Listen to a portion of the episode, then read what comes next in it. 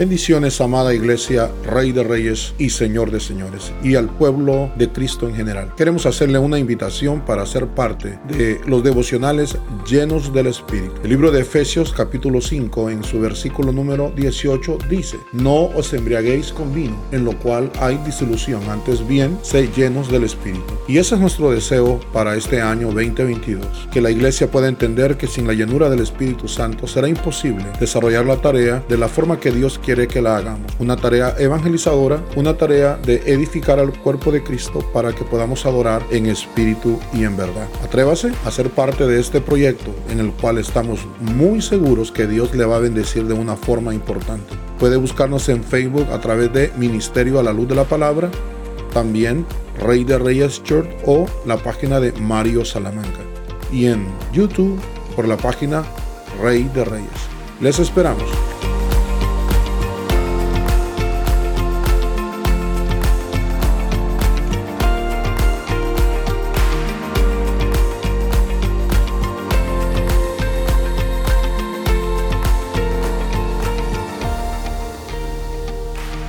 Año fue 1992.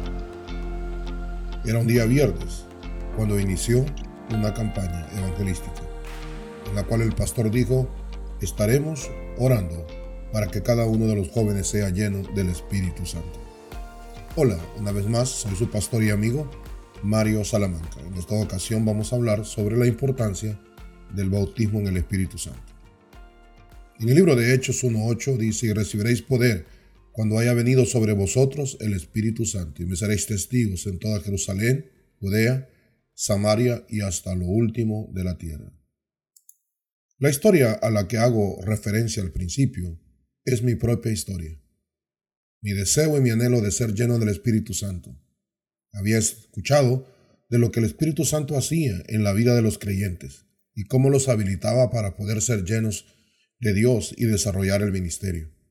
Me preparé en oración para esa noche espectacular, única, donde esperaba que algo diferente pasara en mi vida, siendo apenas un joven, posiblemente de unos 19 años. Llegó la noche, se predicó, fueron llenos del Espíritu Santo, oraron por muchos hermanos jóvenes y hablaron por primera vez en lenguas, pero en mí no pasó nada. Desilusionado, triste, el siguiente día del servicio, día sábado, el pastor había anunciado que iba a ser un día sobre evangelismo, ya no sobre énfasis en el Espíritu Santo. Llegué al servicio como cualquier otro servicio, y a ciencia cierta el poder de Dios se derramó y las almas fueron salvas.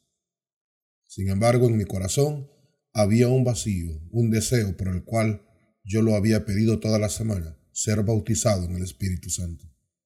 Día domingo ya después que terminaba el servicio, el pastor despedía el culto y le daba gracias a la predicadora por el tiempo que se había tomado en estar tres días con nuestra iglesia. Antes que el pastor cerrara el servicio, la predicadora le dijo, Pastor, ¿me permite un segundo? Aquí, entre nosotros, hay un joven que anhela ser lleno del Espíritu Santo. Y él lo ha estado pidiendo y el Señor me dice que no cerrará este evento sin que él reciba lo que está buscando. En ese momento yo empecé a hablar por primera vez en mi vida en otras lenguas. Fui bautizado por el Espíritu Santo y fui lleno y capacitado por Dios para el ministerio. Y desde ese año hasta la época no he parado de predicar y testificar de lo que el Señor puede hacer en nuestras vidas. Así es, mi hermano en Cristo.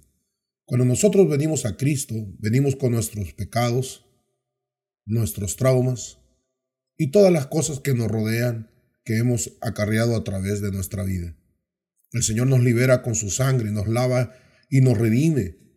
Y Él cambia nuestra forma de pensar, cambia nuestra autoestima y nos da un nuevo sentido de vida.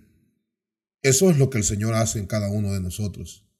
Sin embargo, en el proceso de la salvación y regeneración y santificación cotidiana de nuestra vida, en lo que vamos creciendo y conociendo del amor de Dios, comenzamos en algunas ocasiones a observar que hay ciertas cosas que todavía están marcadas en nuestras vidas.